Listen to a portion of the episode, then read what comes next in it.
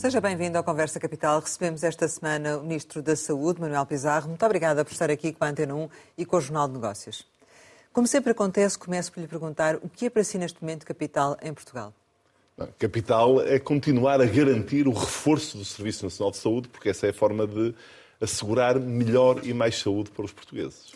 Para isso acontecer, eh, há, estão depositadas grandes expectativas no orçamento para o próximo ano. Este orçamento, eh, o Sr. Ministro tomou posse há pouco mais de, de um mês, de, pouco mais de um mês da entrega do Orçamento do Estado no Parlamento, e por isso lhe pergunto, sendo que algumas opções já estavam tomadas, se este efetivamente pode dizer-se que é o seu orçamento, ou seja, é o orçamento que queria. Sim, este é o orçamento que eu queria e, sobretudo, acho que é o orçamento que, de, que o país necessitava. É um orçamento que representa um profundo compromisso do governo com o desenvolvimento do SNS. É o maior orçamento de sempre, é o maior crescimento de sempre em valor absoluto e em percentagem, e é um orçamento que nos permite encarar com confiança as nossas metas para o Serviço Nacional de Saúde, porque o que está em causa não é tanto a dimensão do orçamento, mas o que é que nós queremos fazer com este aporte de recursos financeiros que é muito significativo. Hum. Em cada 7 euros de despesa pública em Portugal, um euro será investido no Serviço Nacional de Saúde. Isso representa bem o que é que é a solidariedade do conjunto do governo com esta prioridade na saúde. Estamos a falar eh, de, eh, do maior orçamento sempre, como disse, de cerca de 15 mil milhões. Isso significa uh, que deixou de existir desorçamentação uh, na saúde, uh, que o senhor tantas vezes criticou em muitos artigos que escreveu? É um orçamento que nos permite ambicionar, equilibrar as contas do SNS e fazer o que é necessário fazer, aumentar, melhorar as carreiras profissionais, aumentar o acesso das pessoas a consultas, a tratamentos, a cirurgias, realizar mais atividades de promoção da saúde e mesmo reforçar muito linhas que eu diria que são relativas à novidade no SNS. Mas não é isso que o leva a concluir que há ou não desorçamentação. Eh, a desorçamentação tem a ver com o valor do aumento de mais de 1.200 eh, milhões de euros, Sim. que é inferior à despesa do ano anterior. É isto ou não? Não. Eh, este orçamento hum. tem como ponto de partida até um pouco mais, mas enfim, a despesa executada que nós prevemos executar no ano de 2022. E é por isso que eu considero que não se pode falar nem de suborçamentação nem de desorçamentação.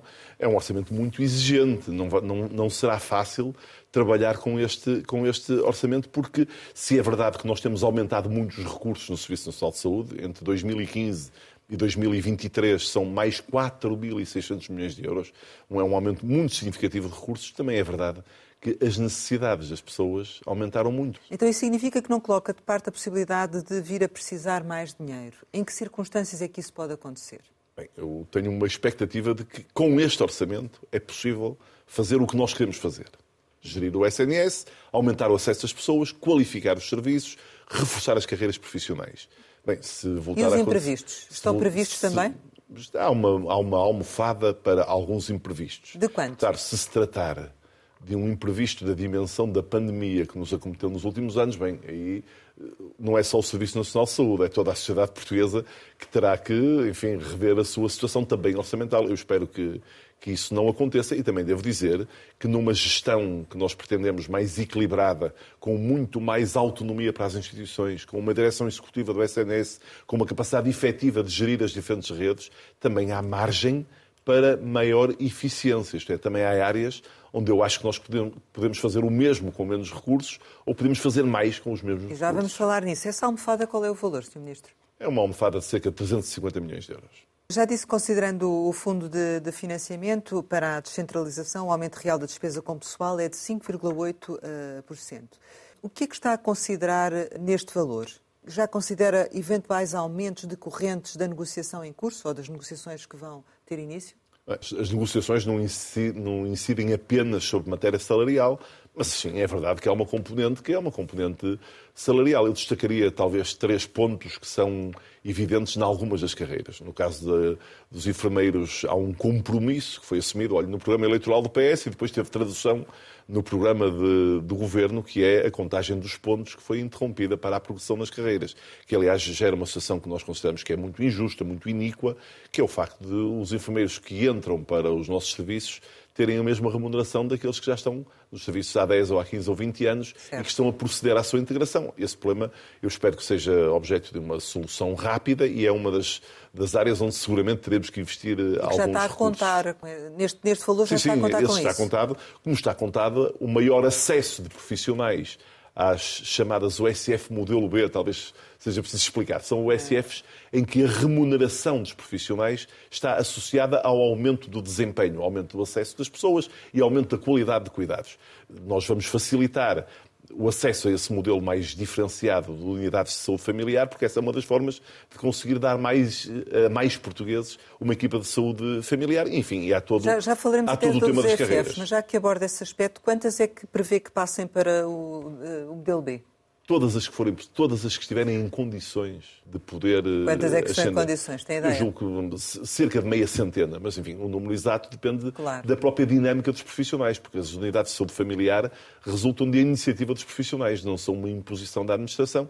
Nós temos que criar o clima organizativo propício a gerar de novo um movimento nos profissionais a favor da reforma dos cuidados de saúde primários. Relativamente a essa solução rápida que procura para a questão da valorização dos enfermeiros com mais anos de carreira, concretamente, eh, rápida para quando e, e o que é que podemos eh, ter nessa Eu solução? Tenho a expectativa do que para quando seja para decidirmos ainda em 2022. Essa é uma negociação que eu herdei da minha antecessora já bastante avançada. As negociações vão ser retomadas nos próximos dias e eu espero que seja, enfim, que não seja complexo chegarmos a um acordo, porque esta é mesmo uma área em que nós sentimos muita necessidade de repor justiça. E o que é que podemos esperar em termos de novas contratações e que vagas é que planeiam abrir? Nós temos aumentado muito o número de profissionais do SNS. Eu acho que essa ideia, porventura nem sempre a opinião pública tem essa ideia, mas nós aumentamos 23%, nós temos hoje mais 30 mil pessoas no SNS que tínhamos há sete anos atrás. Eh, agora, a verdade é esta, é que a sofisticação dos cuidados que se prestam às pessoas, hoje também vai aumentando de ano para ano, quer dizer que nós, em muitos casos, precisamos de mais pessoas porque estamos a prestar cuidados mais diferenciados. Eh, o que, aliás, é uma belíssima notícia, porque quer dizer que se algum de nós precisar dos serviços de, de saúde, tem hoje uma garantia de uma resposta de maior, de maior eh, qualidade. Nós continuaremos a admitir os profissionais que sejam necessários, mas também temos, em alguns casos, que melhorar a organização dos serviços. Há, nem tudo precisa de mais recursos. Às vezes precisamos de organizar melhor os recursos que já temos. Mas há um número planeado para eh, de vagas a abrir em 2020? Esse número será organizado a partir das necessidades das próprias instituições, porque essa eu diria que é a grande aposta na mudança da gestão do SNS, é mesmo devolver eh, autonomia às instituições. Eu espero que, ao contrário do que tem acontecido nos últimos anos, por razões variadas, seja possível concluir o processo de aprovação dos instrumentos de gestão de cada hospital e de cada uh, agrupamento de centros de saúde, enfim, eu diria, até o final deste ano, na pior das hipóteses, até janeiro de 2023.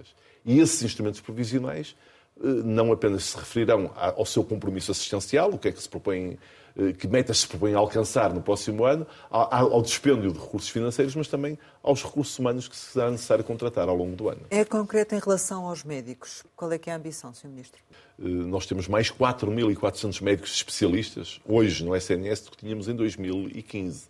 A verdade é que continuamos a ter várias necessidades não satisfeitas.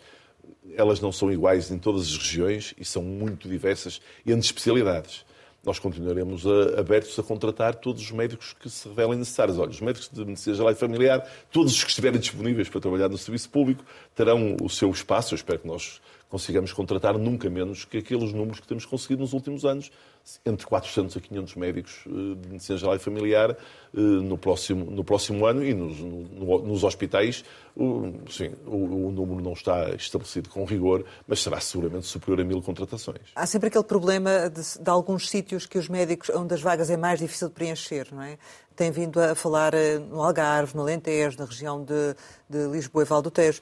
Um, serão criados alguns incentivos, alguns apoios para levar esses médicos a ocuparem esses, esses lugares? Este problema ele tem características diversas em cada uma destas regiões e, portanto, não pode haver uma solução para todos os problemas. E, e, também não há uma solução única que resolva tudo, até porque, pelo menos nos próximos dois ou três anos, nós continuemos a ter uma carência relativa de médicos especialistas de medicina geral e familiar e, portanto, não poderemos resolver todos os problemas. E eu não vou alimentar essa ilusão, mas sim podemos melhorar. Por exemplo, facilitando que os médicos, em vez de concorrerem individualmente, os jovens médicos, possam desde logo concorrer em equipa e formar desde logo uma unidade de saúde familiar e, com isso, eh, também mais rapidamente transitarem para as tais unidades em que a remuneração é aumentada. Essa é uma das medidas que podemos tomar. Acho que é muito diferente um jovem médico, sobretudo se vier fora da região de Lisboa e Val do Tejo, ir sozinho para um centro de saúde onde há grande carência de profissionais, ou apesar de tudo se poder juntar numa equipa e logo essa equipa eh, dar uma resposta muito significativa à comunidade. Nós temos que ouvir as pessoas e procurar encontrar respostas que sejam adaptadas à disponibilidade das pessoas trabalharem para o SNS. Mas é com a dedicação exclusiva que, conta uh, realmente conseguir que os médicos uh, cedam ao Serviço Nacional de Saúde e que permaneçam no Serviço Nacional de Saúde? Com, uma vez mais, com várias medidas. Sim, com a dedicação que não será dedicação exclusiva, a figura encontrada no novo Estatuto do SNS é dedicação plena. Isto é, o médico poderá continuar a ter outra atividade, mas tem que assumir um compromisso de maior disponibilidade assistencial no SNS. Há quem fale em embuste. Há médicos que uma... dizem que isso é um embuste, que isso, na, na verdade, uh, o aumento de produção pode não corresponder à, à remuneração e podem continuar ainda assim a trabalhar no privado, não é? Sim, sim. Eh, não, não vamos ser negativos em relação a uma medida que não está sequer eh, formalizada no seu conteúdo exato. Estamos a trabalhar numa proposta de medida para apresentar aos sindicatos médicos e eu estou otimista que esta é uma solução adequada, porque, ao contrário, o que me parece impossível é uma solução de dedicação exclusiva. Não me parece que nós tenhamos em Portugal condições para promover isso no imediato. Isso poderia, porventura, ser o ideal mas eu não acho que seja aplicável. E, portanto, eu acho que o modelo da dedicação plena, ao contrário, é um modelo aplicável e que eu acho que pode vir a ter sucesso. Mas também quero dizer que não é só disto que temos que falar para atrair os mais qualificados a manter-se no SNS. Temos que falar também da modernização tecnológica do SNS. 2023, Investimento. 2023 será o ano em que vamos generalizar a presença de robôs cirúrgicos nos hospitais públicos. Até hoje existe apenas um, aqui em Lisboa, no Hospital Curri Cabral, e nós vamos fazer com que, pelo menos, os grandes hospitais mais diferenciados passem a estar dotados de um robô cirúrgico. Isso é muito importante. Isso, em alguns casos, melhora a qualidade do serviço que é prestado aos doentes, melhora a fiabilidade de cirurgias muito complexas, mas também tem a vantagem de atrair os profissionais, sobretudo os mais jovens, que naturalmente gostam de saber que é no SNS que tem a tecnologia mais moderna. Serão quantos robôs, Sr. Ministro? Serão pelo menos cinco robôs instalados nos hospitais públicos no próximo ano. Já falou da, da gestão do Serviço Nacional de Saúde e das mudanças que, que, vamos ter. Eu estava a pensar um pouco neste assunto e estava a pensar que haverá uma nova eh, direção executiva do Serviço Nacional de Saúde.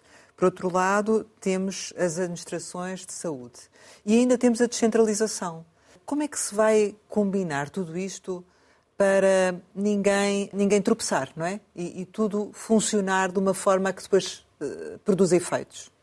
Enfim, nós temos uma determinação legal sobre quais são as funções com que cada um destes organismos ficará e procuraremos que não haja nenhuma sobreposição. Mas tem razão na sua questão, porque este é um processo que também se vai construindo. Isto é, nós vamos modificar eh, de forma muito radical o modelo de gestão do SNS, porque a criação de uma direção executiva e a sua autonomização em relação à gestão política eh, cotidiana a partir do Ministério é mesmo uma mudança muito significativa. A minha expectativa é que isso nos vai permitir resolver problemas que nós nunca conseguimos resolver completamente. Por exemplo, uma mais fácil interligação entre as diferentes redes do SNS. O SNS tem uma rede de cuidados primários, uma rede de cuidados hospitalares, e nós sabemos como isto está ligado, porque não é possível conseguir um dos objetivos que temos, que é diminuir o fluxo à urgência, nomeadamente das pessoas que não precisam de ir à urgência, se nós não melhorarmos a capacidade de resposta dos cuidados de saúde primários. Também precisamos de melhorar a articulação com a rede de cuidados continuados e de cuidados paliativos. Isto é, nós não podemos ter mais vagas nos hospitais para atender mais pessoas e para simplificar o internamento a partir da urgência se, não, se tivermos nos hospitais retidas pessoas que já não precisam de estar no hospital e que seriam melhor tratadas nos, eh, nos cuidados eh, continuados ou nos cuidados paliativos e precisamos desenvolver mais o modelo de hospitalização domiciliária, que tem corrido francamente bem, que tem crescido, mas precisa de crescer de forma mais pujante. Esta articulação terá agora uma direção que se dedicará apenas a isto, a garantir que a orientação política tem uma tradução no funcionamento dos serviços e na articulação das diferentes redes. Referiu, creio que um período de um ano até haver uh, novos instrumentos de gestão tam, também uh, nas, nos diversos níveis de administração da, da saúde. O, o, o, que é que vão prever exatamente e que, com que autonomia é que, que vão funcionar os diversos uh, níveis de, de, administração. Nós vamos procurar fazer com que os diferentes instrumentos de contratualização que utilizamos passem a estar articulados entre si. Isto é, que seja no mesmo momento que os hospitais, neste caso os hospitais EPE, têm acesso ao orçamento, que nós vamos, enfim, que está entregue na Assembleia da República e que expectavelmente será aprovado até ao final do mês de novembro, ao contrato de programa, um contrato de programa que este ano será ainda negociado, sobretudo, entre a Administração Central do Sistema de Saúde e cada um dos hospitais, mas já com intervenção da Direção Executiva do SNS, que passará a ser a principal uh, agente desta contratualização com cada hospital, e, ao mesmo tempo, que seja aprovado o plano de atividades e orçamento. Essa é uma competência das finanças, é uma competência que está relacionada com a componente de ser uma, do hospital ser também uma empresa pública e que tudo isto seja aprovado de forma consentânea no mesmo momento. A partir desse momento, cada hospital terá total autonomia para gerir o seu orçamento, nele incluída a contratação de recursos humanos e a realização dos investimentos necessários à modernização do, do hospital. Naturalmente, sob a adequada eh, direção da direção executiva e, e sem deixar de estar sob a tutela do Ministério, mas com autonomia para cada um fazer o que entender adequado para ir respondendo às necessidades locais e às circunstâncias locais que são muito diversas de sítio para sítio.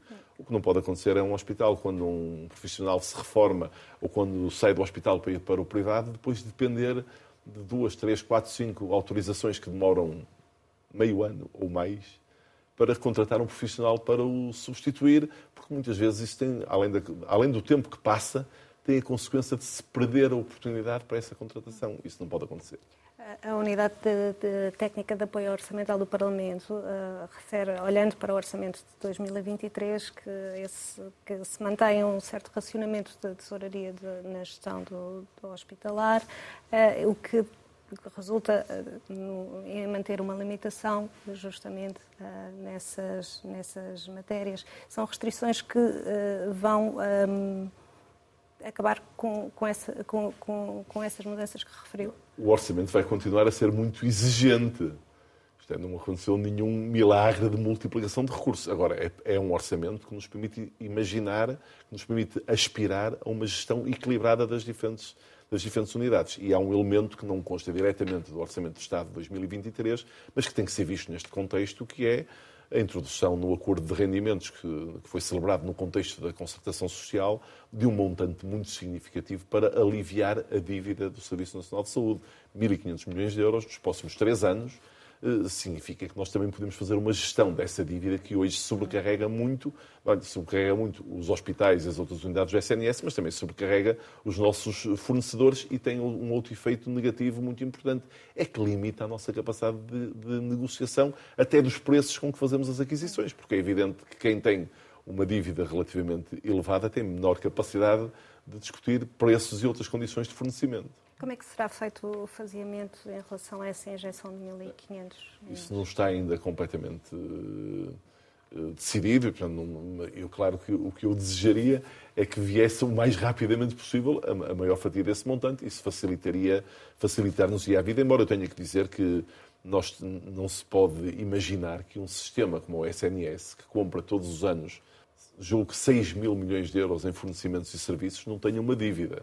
Nós temos que gerir mas qual a é o valor dívida da dívida? Do... A dívida hoje ultrapassa ligeiramente os 2 mil milhões de euros, mas a, a, boa comparação tem que ser feita com o período do final do ano, porque em todos os momentos do final do ano tem havido acertos orçamentais que permitem reduzir a dívida e a verdade é que nós tivemos, no final de 2021, a mais pequena dívida em atraso de sempre pouco superior a 100 milhões de euros, o que nós pretendemos é continuar a, a reduzir estas dívidas em atraso, porque essas é que são verdadeiramente preocupantes. Todos e a fazer, se a fazer poupanças também? Porque essas, a redução dessa dívida e a gestão dessa dívida de forma mais eficaz vai nos permitir poupar, porque nos vai permitir negociar com os fornecedores de outra, de outra forma, porque é evidente que um, um comprador que fica a dever tem menos força para eh, impor condições comerciais melhores aos seus fornecedores. Ainda relativamente à autonomia dos, dos, hospitais, eu sei que este plano está em preparação até ao final do ano e já disse que a sua intenção é, é poder depois em janeiro já, já, já os, os hospitais fazerem no, no, fundo o seu plano de atividades, sabendo com o que vão contar, mas já tem ideia de, do nível das transferências e de qual será, para onde vai a maior transferência de, de verbas? Não, estamos, estamos ainda a trabalhar nisso, esse é mesmo um trabalho muito exigente, porque, vamos lá ver, termos o maior orçamento de sempre e um orçamento que, que, nos permite encarar com equilíbrio a gestão do SNS e aumentar a quantidade e a qualidade dos serviços prestados às pessoas, também nos cria uma grande responsabilidade na forma como o vamos gerir. Isto é, nós precisamos de estar absolutamente seguros que a distribuição de recursos favorece uma gestão eficaz, mas também uma gestão eficiente. Isto é, que nós teremos o maior partido possível de, o, que as, o, que os portugueses querem saber não é se, se o SNS vai ter muito dinheiro para gastar. O que querem saber é o que é que cada um de nós, cada português, vai poder esperar do Serviço Nacional de Saúde com este orçamento reforçado. E nós temos que garantir que as pessoas vão, vão ter, não forçosamente, listas de espera mais pequenas. O que me preocupa não é o tamanho das pessoas que estão na lista, é quanto tempo é que as pessoas estão à espera. Isto é que, finalmente, nós conseguimos fazer as consultas e as cirurgias em muito maior percentagem dentro do tempo clinicamente adequado, que conseguimos eh, dar acesso à inovação terapêutica de forma mais rápida, avaliando o que é verdadeiramente inovação terapêutica e o que às vezes não é. E já vamos falar sobre isso, sim, porque, porque realmente é mesmo disso que, que as pessoas esperam do, do, Serviço Nacional de Saúde. Mas ainda sobre este assunto, relativamente à descentralização, Sr. Ministro, em que ponto é que está este processo de transferência de competências, ou seja, as, quantas câmaras é que eventualmente já assinaram o auto com a Administração Central ou não? Não sei se já assinaram. Sim, sim, há cerca de um quarto das câmaras, há cerca de 200 câmaras abrangidas neste processo, porque Exato. todas as que estão em contexto de unidade local de saúde não há transferência no âmbito da descentralização e, assinaram cerca de um quarto, mas vamos lá ver, eu tenho a expectativa de que nós possamos chegar ao final do ano, bem, não sei se com todas as câmaras a assinarem, mas com a grande maioria das câmaras, porque muitas delas o processo está de diálogo está eh, muito avançado e o que acontece é que está-se a aguardar a publicação do decreto-lei que traduzirá as alterações que foram acordadas com a Associação Nacional de Municípios e é nesse contexto que nós temos vindo a, a fazer o nosso trabalho de preparação e de diálogo, mas uh, não a pedir já a assinatura dos autos de transferência, porque parece adequado aos municípios e ao Ministério da Saúde, que se aguarde para a publicação do diploma que vai introduzir as alterações que foram acordadas. Relativamente ainda à questão da, da dívida, eh, isso leva-nos também aqui ao relacionamento com os privados porque bem sabemos que há muitos eh, exames complementares, cirurgias eh, e outros, outros atos que são eh, realizados nos, nos privados. Ainda esta semana tivemos a denúncia de três clínicas de hemodiálise dizendo que não podem continuar a prestar o serviço se não receberem aquilo que, que, supostamente devem receber do Serviço Nacional de Saúde. Esta situação vai ser resolvida, por exemplo? Outras como estas, há garantia, Sr. Ministro, que vai ter uma intervenção e resolver? Vão ser minoradas hum. muito rapidamente, de forma a garantir que não há nenhuma perturbação no funcionamento dos, dos serviços, naquilo que é essencial, os cuidados de saúde às pessoas. Olha, no caso da hemodiálise, são mesmo cuidados de saúde dos quais depende a vida das pessoas. Não, não, não depende apenas da qualidade da vida, depende menos a mesmo a sobrevivência das pessoas e serão uh, resolvidos de forma cabal nas próximas semanas. Portanto, será feito um pagamento parcial, digamos assim? Sim, haverá um, uma, digamos, um apoio de tesouraria para resolver os casos mais candentes e depois haverá uma solução estrutural para este problema no contexto da, da, da redução global da dívida. E a sua intenção é intensificar esta relação com os privados e com o setor social e em que áreas? Depende. Isto é, há do, do, meu ponto de vista, nós temos que assegurar que o essencial do Serviço Nacional de Saúde se mantém na esfera pública. E porquê é que eu digo isto? Porque há um vasto conjunto de encargos do serviço público que nenhum privado estará disponível para fazer. É um encargo que terá sempre que ficar do setor público. Nós não podemos correr nenhum risco de desnatação do setor público e de diminuição da sua, da sua capacidade. Dito isto, há um espaço para a cooperação com o setor social e com o setor privado em atividades complementares que, de forma mais transitória ou mais continuada, possam permitir resolver problemas e dificuldades e limitações que o setor público também tem, até às vezes com mais agilidade, porque um, um privado tem mais facilidade em contratar que o, o, serviço público. Mas eu diria que nós, nós estamos, temos vários contratos com o setor uh, social, não tenho nenhuma dúvida que o que vamos fazer na rede de cuidados continuados que é, aliás, essencial, que é continuar a alargar a rede. A rede foi concebida desde o início para ter pelo menos 16 mil lugares de internamento e estamos próximo dos 10 mil, mas ainda não chegamos sequer aos 10 mil temos recursos do PRR para alargar esta rede de cuidados continuados. Isso continuará a ser feito no essencial em colaboração com o setor social e com o setor privado, que é, enfim, tem mais de 90% desta, já em 23, desta rede. Já em 23. Já a partir de 23. Este alargamento vai ocorrer, eu espero que até num ou noutro caso ainda em 2022 e depois de forma mais significativa em 2023 e nos anos seguintes, até ao final da execução do PRR, que é 2026, temos que atingir este, este valor que é muito necessário. Neste relacionamento com o setor privado, o setor social, as, as despesas com tratamentos e, e, exames em 2021 cresceram bastante, 48%, salvo erro, e isso reflete sobretudo as despesas que foram tidas com testes Covid ou há mais algum motivo a justificar e, nesse, nesse caso, se, se podemos esperar que haja uma redução desta, desta despesa em 2022? Sim, em 2022 ainda não, porque em 2022 nós também tivemos, numa grande parte do ano, uma circunstância pandémica. Nós tivemos duas vagas da pandemia no início de 2022 e o estado de alerta só foi, só terminou verdadeiramente no dia 1 de outubro, portanto há dúzia de dias eh, há meio dos dias atrás. Portanto, em 2022 ainda temos um impacto muito significativo de aumento da despesa, nomeadamente em meios complementares de diagnóstico e tratamento relacionados com a pandemia pela Covid-19.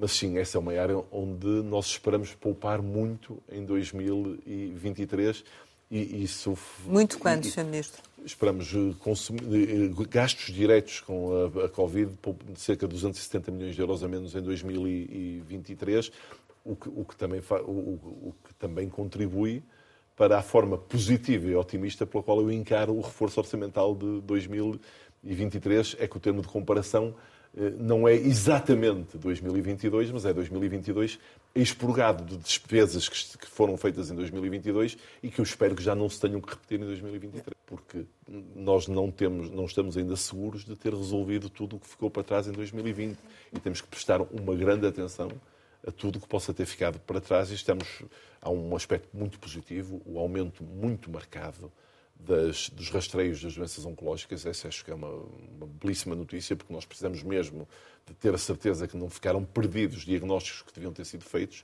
Já em 2021 operamos cerca de mais, fizemos mais 15 mil cirurgias em doentes oncológicos que tínhamos feito não em 2020, em 2019, porque uma comparação é em 2019. 58 mil, não é? O que, o que quer dizer, sim, o que quer dizer que eu acredito que o país pode chegar ao fim de 2023 com uma certa garantia de ter recuperado tudo o que possa ter ficado atrasado por causa Mas da pandemia. Esta questão, por exemplo, de muitas vezes acontece uh, listas de espera para fazer uma colonoscopia, para fazer uma ecografia. Uh, este, com esta nova gestão, isto uh, deixará de, de acontecer?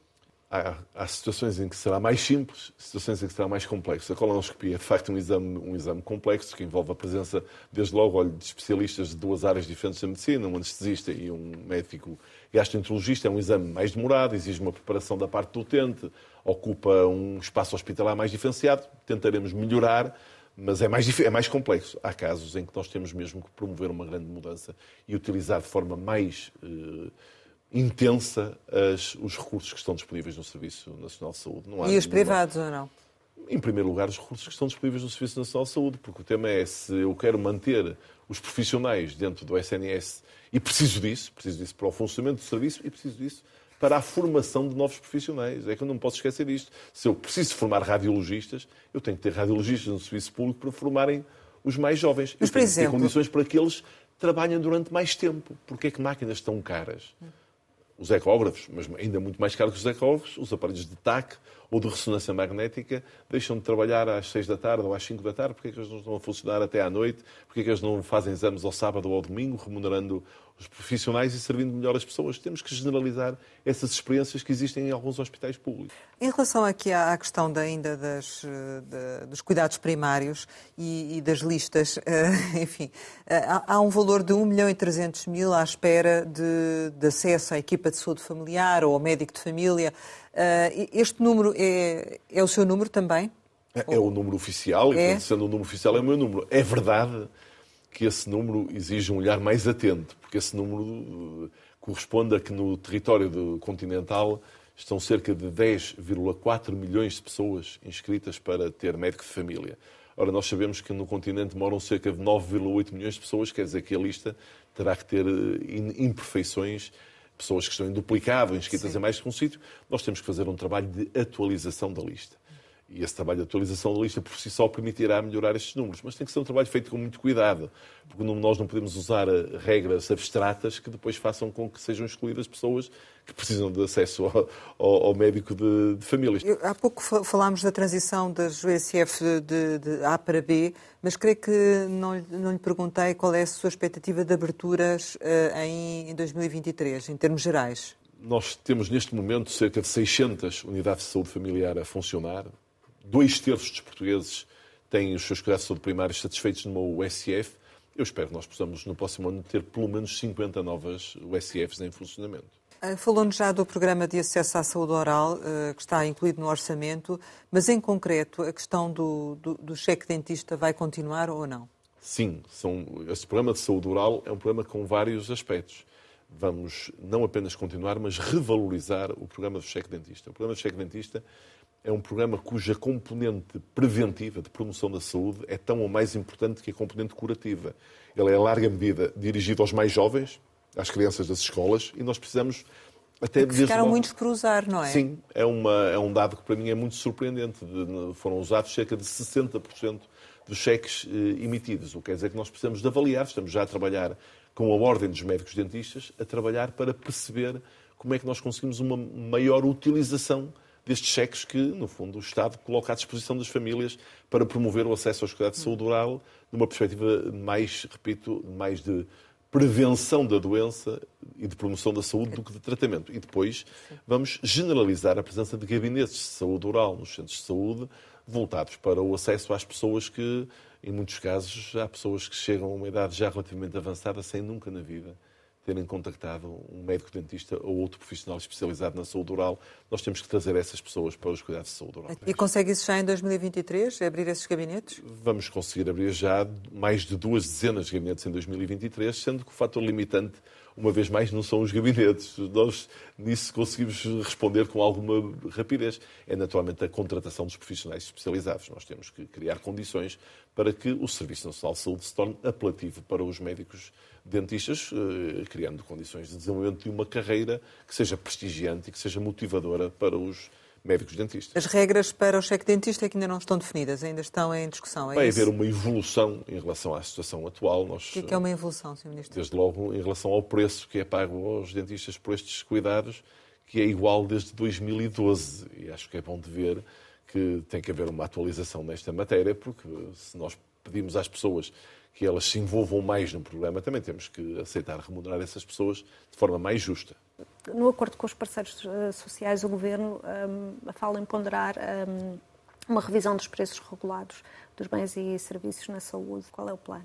Sem dúvida nenhuma, eu não, não, não estou em condições de antecipar aqui todo esse diálogo tem que ser feito com os parceiros da indústria, que são muito relevantes, não apenas para o sistema de saúde, mas para o conjunto da economia, da economia portuguesa. Eu acho que nesse contexto nós temos que, admito que tínhamos que discutir com os parceiros uma certa revalorização dos preços, sobretudo dos medicamentos, que têm hoje um preço muito baixo, muito degradado, o que, além de tudo mais, não encoraja eh, a continuidade do seu fornecimento, da sua produção e do seu fornecimento. Mas vamos lá ver.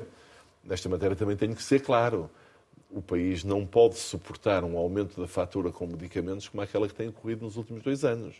É, nós precisamos de um acordo com a indústria que imponha claramente um limite à despesa global do Estado nesta, nesta matéria, o que não quer dizer que depois, dentro desse montante que é despendido, não possa haver acertos e que não possa haver alguns casos em que se justifique o aumento de preço. Hum. E, quando é que pretendem iniciar essa discussão? Ela vai se iniciar já no mês de novembro. Nós eh, estamos a trabalhar muito ativamente também nesta área, porque se nós queremos resultados de gestão financeira do sistema muito melhorados em 2023, não podemos perder um dia que seja na, enfim, no trabalho para que isso seja possível. E, portanto, está um, a acreditar na boa fé da indústria? Sim, acho que não há nenhuma razão para acreditar que não seja assim, porque se a articulação entre o Serviço Nacional de Saúde, entre o Ministério da Saúde e a Indústria for uma articulação virtuosa, a médio e longo prazo ganharemos todos.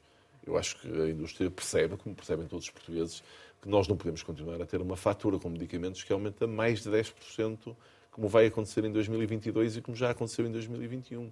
Isso pura e simplesmente não é sustentável. e nós temos que garantir que os portugueses têm acesso aos medicamentos, têm que ter acesso à melhor tecnologia farmacológica possível, nos medicamentos que não são inovadores e nos medicamentos inovadores, mas também temos que garantir que a partilha de risco e a partilha de custo é feita entre o Estado, que é o financiador de todo este processo, que, e a própria indústria. O que é que é um aumento aceitável? Nunca pode ser um aumento superior ao aumento da riqueza nacional. 1.3. Enfim, podemos depois discutir se é exatamente 1.3, mas, mas acho que a baliza da sustentabilidade é a baliza do aumento da riqueza nacional. Em relação às listas de, de, espera para as cirurgias, já disse que não importa, os números importa é o tempo de espera para as cirurgias.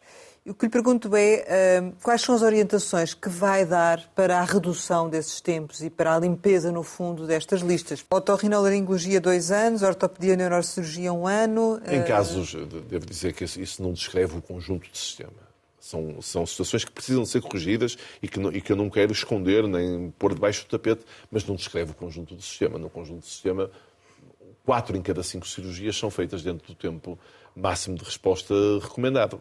Nós temos que fazer precisamente isso que, esse, que o seu olho jornalístico notou logo. Temos que olhar para os casos que estão fora do tempo máximo de resposta e esses têm que merecer, em cada unidade hospitalar, uma equipa dedicada para procurar saber porque é que isso acontece e para procurar encontrar a resposta. Dentro do hospital público, se for o caso disso, fora do hospital público, se for necessário. Devo dizer que a maior parte desses casos só tem resposta dentro do hospital público. Qual é a sua expectativa para, para 2023? Enfim, se seguirem essas suas orientações, que por aquilo que diz parece que vamos corrigir todos os problemas.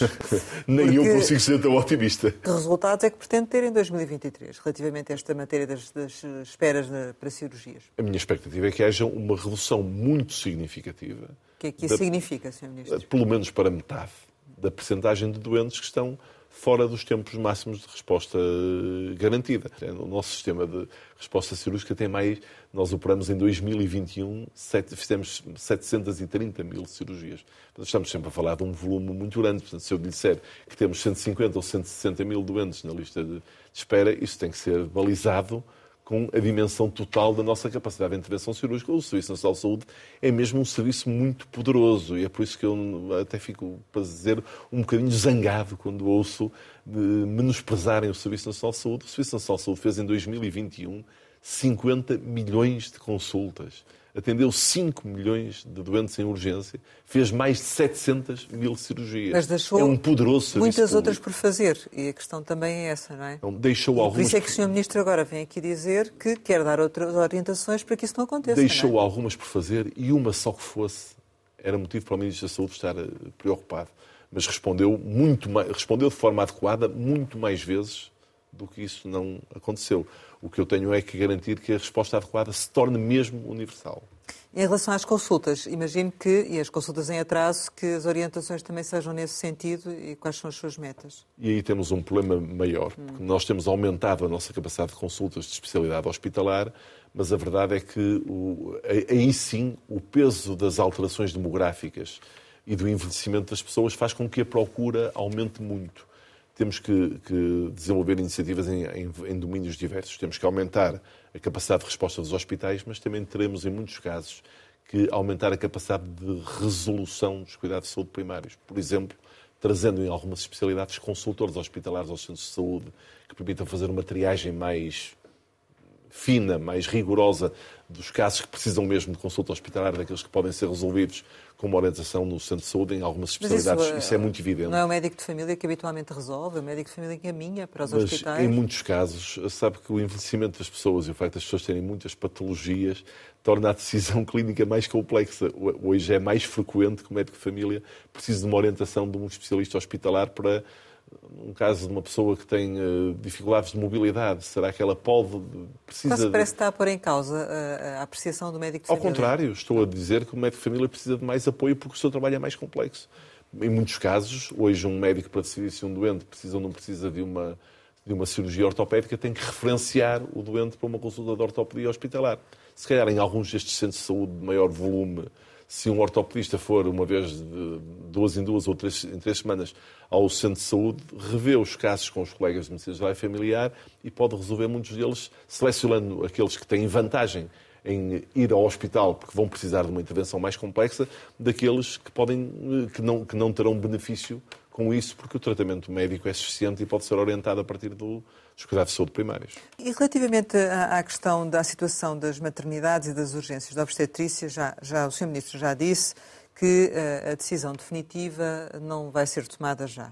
Uh, única, aquilo que eu lhe pergunto é, enquanto a decisão definitiva não é tomada, o que é que está a fazer para que efetivamente não haja problemas como aconteceram no passado de uh, pessoas a perder a vida no decurso de uma transferência ou, ou outras situações, ou, ou, grávidas a baterem à porta de uma maternidade que afinal está de porta fechada, não é?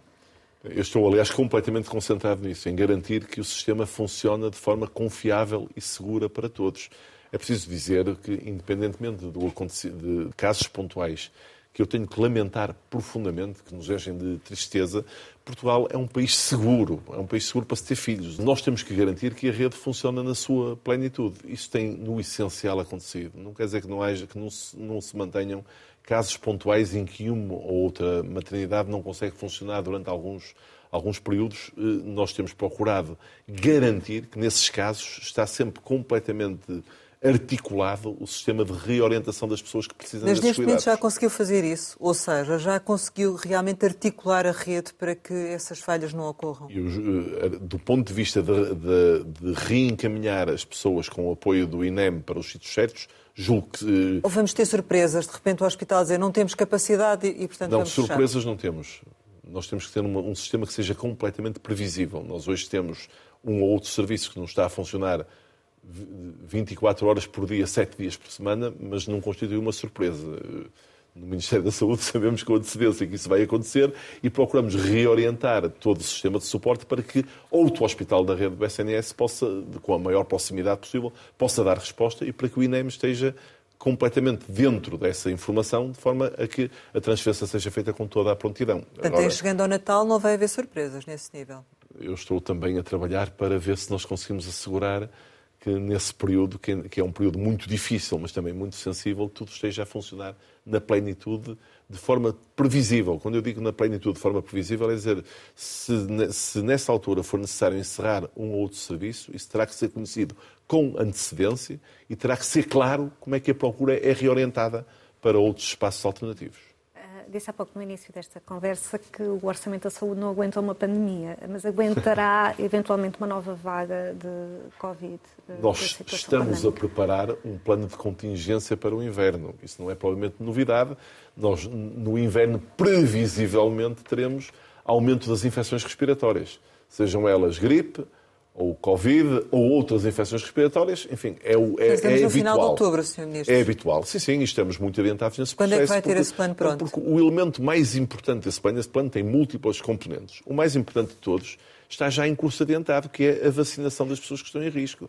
E, e, nós aprendemos muito com a pandemia nessa matéria. Só por termos aprendido muito com a pandemia é que eu posso dizer hoje, no, ainda no, enfim, no início da segunda metade do mês de outubro, que nós já temos... Uh, 1 milhão e 300 mil portugueses vacinados contra a gripe, 1 milhão e 260 mil portugueses com o reforço da Covid, 92% das estruturas residenciais para pessoas idosas ou das unidades da rede de cuidados continuados foram já visitados pelas equipas de vacinação e estão praticamente todos os utentes dessas unidades vacinados, 105 mil contra a gripe e quase 100 mil contra a Covid-19. Esta, esta atitude preventiva é muito importante para nós encararmos o, o, as infecções respiratórias no inverno com menor preocupação ou com mais tranquilidade, como preferir. Mas precisamos também de olhar para os hospitais, precisamos de aliviar os hospitais dos casos dos doentes que estão internados por razões sociais e não por indicação médica. E estamos a trabalhar com a, a, a Segurança Social e estamos a trabalhar com os parceiros de, habituais da Segurança Social para esta atividade, as IPSS, as Misericórdias, para uh, fazer agora, para repetir agora, algo que foi feito durante o período da pandemia, que é criar um mecanismo mais ágil para que estas pessoas possam eh, transitar para estas unidades de forma a aliviar os hospitais. Ter camas vagas, é isso? Exatamente, e estamos a trabalhar depois também no funcionamento das urgências e na ativação dos cuidados de saúde primários quando a incidência das doenças passar de um certo nível, previsivelmente de forma diferente de região para região, vai depender do que acontecer na, enfim, na, incidência das doenças, nós vamos ativar que os cuidados de saúde primários aumentem a sua capacidade de resposta, ou estando abertos até mais tarde nos dias da semana, abrindo aos fins de semana, procurando que o afluxo às urgências seja reservado para as pessoas que precisem mesmo de ir à urgência. Chegamos ao final e, como habitualmente costumamos lançar algumas palavras para uma resposta rápida. A primeira é 1964. Uh, entre outras coisas, eu nasci, mas não me lembro de nada. Coimbra ou Porto? O Porto, o Porto sempre, o Porto é a minha pátria. Parlamento Europeu? Uma experiência que foi muito enriquecedora e que me ajudou a ser hoje melhor negociador. Marta Temido? A minha antecessora, uma pessoa que liderou o Ministério da Saúde num período muito difícil. Rui Moreira? Um amigo, que é presidente da Câmara Municipal da minha cidade.